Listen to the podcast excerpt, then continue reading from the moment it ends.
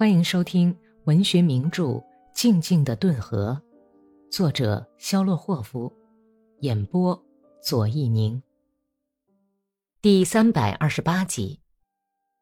黑夜降临，直到黎明前，天上繁星点点，樱桃园里的夜莺一直唱到东方发白的时候，格里高利醒来，闭着眼睛躺了很久，倾听着夜莺婉转甜蜜的歌唱。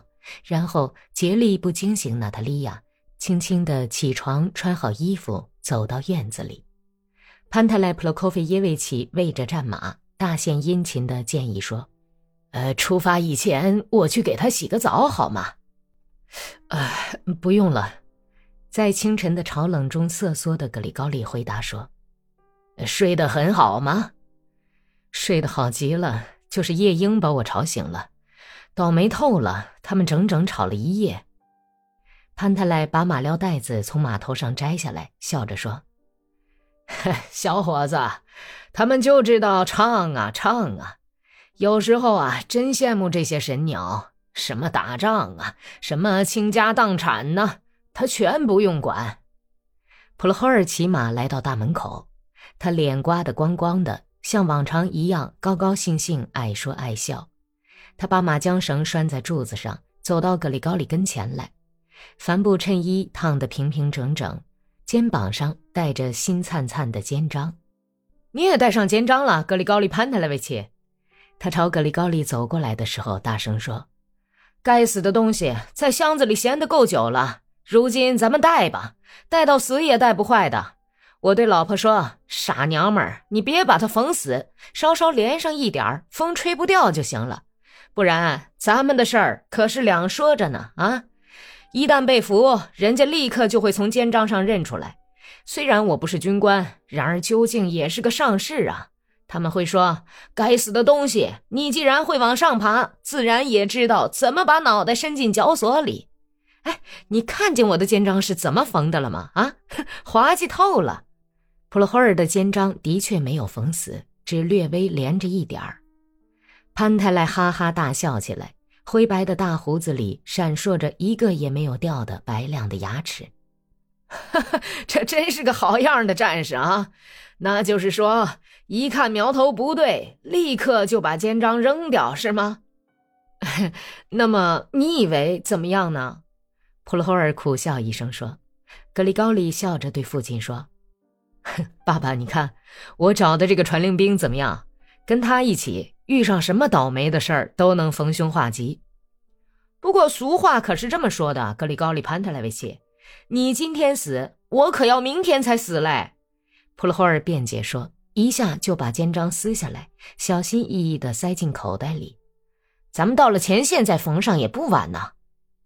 格里高利匆匆吃过早饭，就跟家人道别：“圣母保佑你。”伊利尼奇娜亲着儿子。慌乱的唠叨起来：“要知道，我们只剩下你这么一个儿子了。好了，送得越远，流的眼泪就越多。再见吧。”格里高利声音哆嗦的劝慰说，走到马跟前。娜塔莉亚把婆婆的黑头巾蒙在头上，走到大门外面。孩子们拉着她的裙襟，波溜什卡怎么哄也不行，抽抽搭搭的哭个不止。央求母亲说：“嗯，别放他走，别放他走，好妈妈。打仗的时候会打死他的。好爸爸，你别上那儿去吧。”米沙特卡的嘴唇直哆嗦，但是却没有哭。他勇敢地控制住自己，还生气地斥责妹妹：“别胡说八道，傻瓜！那儿绝对不会把所有的人都打死的。”他牢牢记住了祖父的话：哥萨克从来不哭。哥萨克要是哭，那就是最大的耻辱。但是等父亲上了马，把他抱到鞍子上亲他的时候，他惊讶地看到，爸爸的睫毛都湿了。这时候，米沙特卡也经受不住考验，他的眼泪像雹子似的涌了出来。他把脸藏在父亲的勒着皮带的胸前，叫嚷着。叫爷爷去打仗吧！我们要他有什么用处呀？我不愿意你去。格里高利小心翼翼地把儿子放到地上，用手背擦了擦眼睛，默默地策马离去。已经有多少次了？战马的蹄子溅起自己家台阶前的泥土，猛然转过身子，驮着他顺着大道，顺着没有道路的草原奔赴前线。那里可怕的死神在等待哥萨克，那里正像哥萨克悲歌中唱的那样，每时每刻都是恐怖和悲伤。可是格里高利从来还没有像今天，在这个美丽的早晨，怀着如此沉重的心情告别村庄。他满怀着令人心烦的模糊预感、惶惶不安和苦闷的心登城了。他把马缰绳扔在鞍头上，头也不回，一直爬上山岗。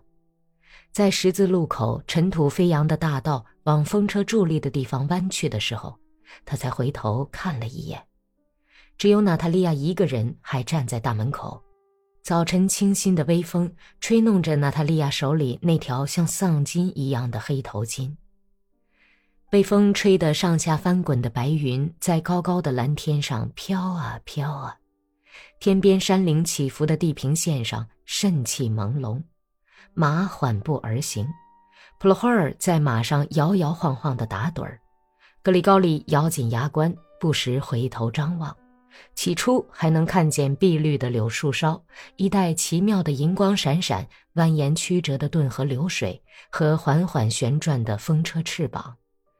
然后大道向南方伸去，河边的草地、顿河、风车都隐蔽到被践踏过的庄稼地后面去了。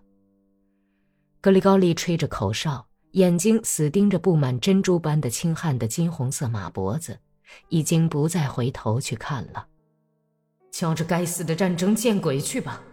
在切尔河沿岸打，打到顿河流域，后来又在霍皮奥尔河、美德维吉河和布兹卢克河沿岸厮杀，折腾来折腾去，其实敌人的子弹在哪儿把我格里高利打翻在地，不都是一样吗？